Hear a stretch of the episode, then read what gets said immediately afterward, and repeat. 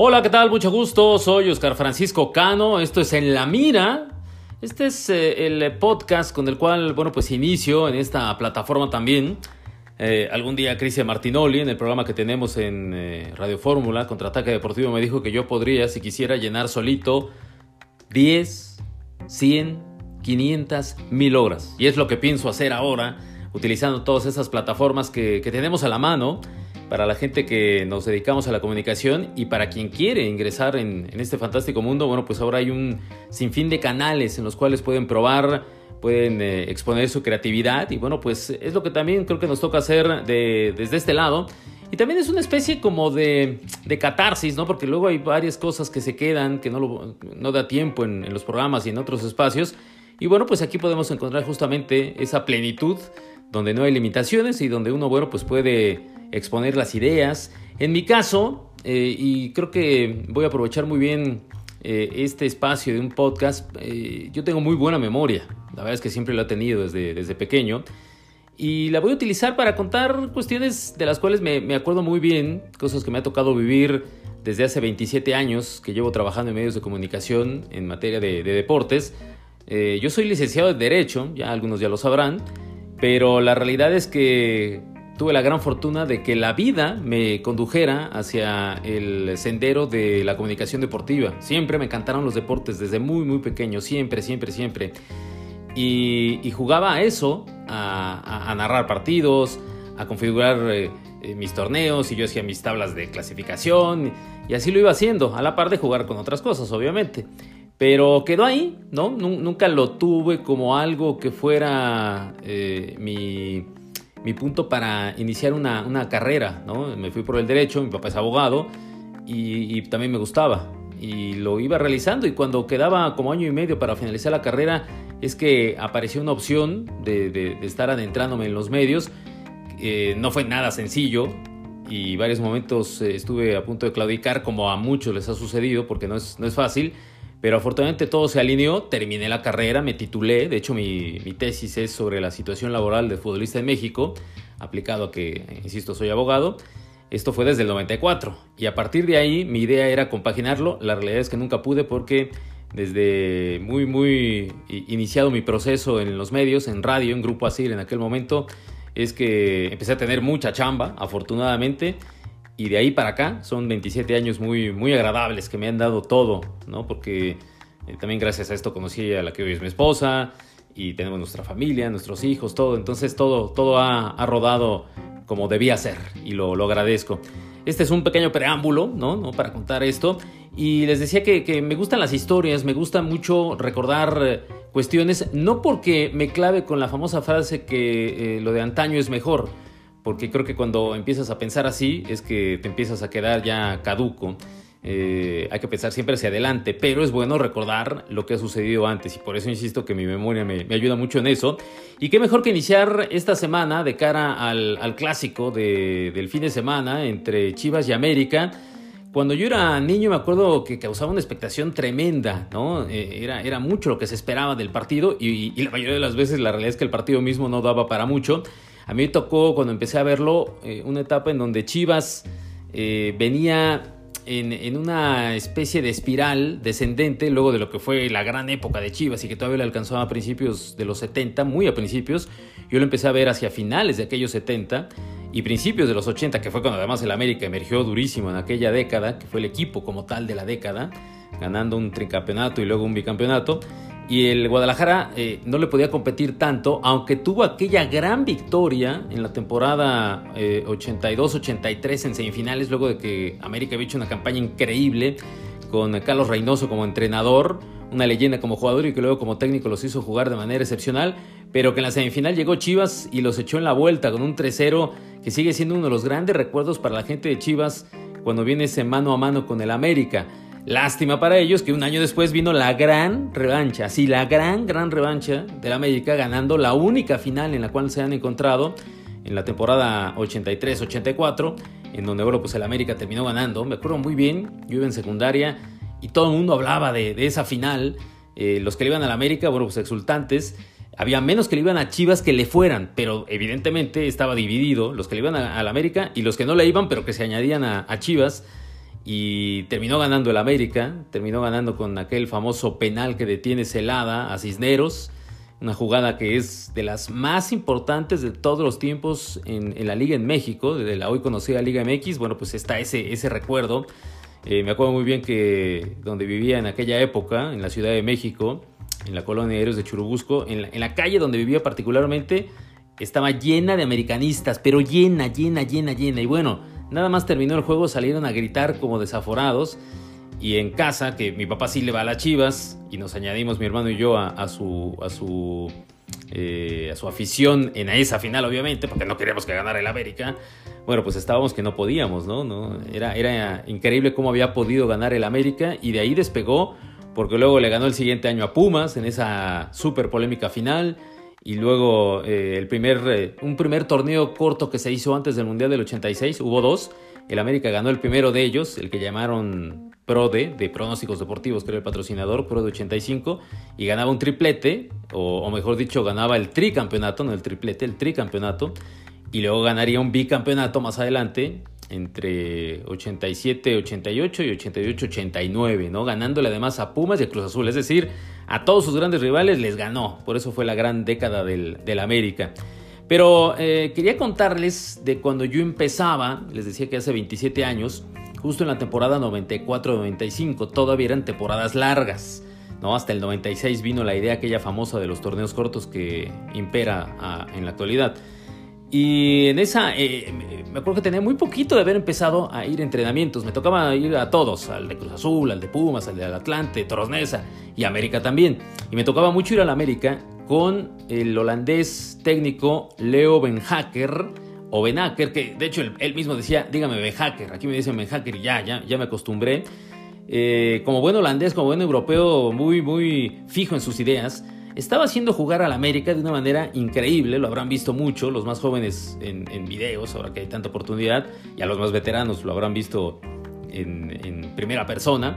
Era, la realidad es que era una América que jugaba fantásticamente, que empezó a, a llevar mucha gente al estadio, que se estaba alejando un poco, bueno, pues ya el Azteca se llenaba para ver partidos incluso con rivales menores, por cómo estaba jugando y el América metía de a 4, de a 5, de a 6, hasta de a 7. Me acuerdo que me tocó estar en cancha en un juego con un equipo que estaba en Tampico, pero como iban las cosas mal, lo cambiaron antes de, la mitad del torneo, lo, cambiaron a, Querétaro, los famosos TM Gallos Blancos que le pusieron, y perdió el América 2-0 a los menos de 10 minutos y terminó ganando 7-2, 8-2. Entonces era una locura de equipo. Si hubiera existido eh, lo de dos torneos, o sea, un primer torneo y uno segundo, en aquel momento le decían invierno, aunque no era invierno, eh, si hubiera en ese instante eh, existido esa situación y no el torneo largo, América hubiera robado seguramente, o en liguilla quién sabe qué hubiera acontecido, pero como estaban jugando en aquel momento era impresionante. E ir al entrenamiento de la América era todo un holgorio, había toda felicidad, eh, porque además Ben Hacker había traído a, a Kalusha y a Villik, estos jugadores africanos, Villik, que para los que éramos de, de esa generación, verlo ahí que a mí me tocó verlo como aficionado cuatro años antes, anotarle gol a Argentina en el partido inaugural del Mundial, pues era impactante verlo ahí en persona. Además, un, un, gran tipo, muy, muy, muy humilde, muy sencillo. A los, ¿qué digo? Mes y medio, dos meses de solo hablar francés, en poquito ya hablaba español y hasta daba entrevistas. Increíble esa, esa facilidad. Y Kalusha un poco más retraído, pero también muy, muy afín a lo, que, a lo que pasaba ahí. Me acuerdo que llegó Joaquín del Olmo, luego del gran mundial que hizo en Estados Unidos 94. Era don Joaquín del Olmo. Estaba evidentemente el gran Sague, eh, que, tomó una gran fuerza con, ese América. Juan Hernández, que fue su mejor época porque Ben Hacker lo dejaba entrenando horas extra para que aprendiera a centrar. Juan Hernández desbordaba, pero no centraba nada bien. Bueno, pues ahí aprendió a centrar un poquito mejor. Eh, y así había otros jugadores importantes de ese América. Y, me acuerdo muy bien que llegó el clásico y el América venía de ganar y de apabullar. Y venía el clásico. Apenas era lunes. Ben Hacker, eh, mientras casi en, esa época la mayoría de los equipos descansaban el lunes, Ben Hacker, eh, a pesar de que jugaban domingo, los hacía entrenar el lunes, muy ligero, martes, y les daba de, descanso el miércoles. Y el miércoles Ben Hacker, que vivía en Cuernavaca, se quedaba todo el día a jugar golf, que era su gran pasión. De hecho, esa leyenda de, cuando viene su despido más adelante, injustificado, porque aunque ya no estaban jugando a ese mismo tono, ya en la segunda parte de la temporada, allá por, entre febrero y marzo, es que viene el abrupto, despido, porque dicen que un día cuando el América empezaba a titubear, eh, Emilio Díaz Barroso, que era el presidente irascible del América, muy a tono con lo que era el América o con lo que es el América, eh, lo manda a llamar a su oficina un miércoles y Ben Hacker le dice, no, el miércoles yo descanso, yo no voy, yo estoy jugando golf. Y que bueno, de ahí vino parte del despido, después hay otras conspiraciones que ya platicaremos en algún otro momento de cómo fue despedido. Pero bueno, regresemos a cuando venía el clásico, en el mejor momento que tenía Ben Hacker a su América. Llegamos el lunes, ahí los medios, no éramos tantos como, como son ahora, como van a los entrenamientos, cuando se podía. Y todos a preguntarle a Ben Hacker, el clásico, viene el clásico porque Chivas también andaba bien. Y Ben Hacker nos responde y nos pone en seco. Apenas es lunes, no me hablen del clásico que es hasta el domingo. Y nosotros, no, no, no, pero es el clásico. Y entonces nos responde con otra. Solo son, eh, eh, solo son tres puntos y nada más. Es un partido más, no hay, no hay por qué darle más vuelta. Uy, bueno, causó conmoción lo que dijo. Me acuerdo que en los medios decía cómo dice eso, cómo se le ocurre, que no entiende, que es el clásico. Behacker sabía su negocio y sabía cómo, para dónde darle, porque eso pasó el lunes y se siguió hablando el martes, el miércoles, jueves, viernes, sábado y llegó el famoso partido en Guadalajara, como va a ser ahora, nada más que en el Jalisco. Y fue un partidazo, un auténtico partidazo de ida y vuelta de alternativas que termina ganando la América 4-3 con una figura emergente, Cuauhtémoc Blanco, que se puso bajo el cobijo de Ben Hacker, que inmediatamente dijo es diferente este muchacho, y, ahí lo puso. Y terminó anotando para ser clave en aquel clásico con Villic, que estaba eh, insuperable en aquel instante.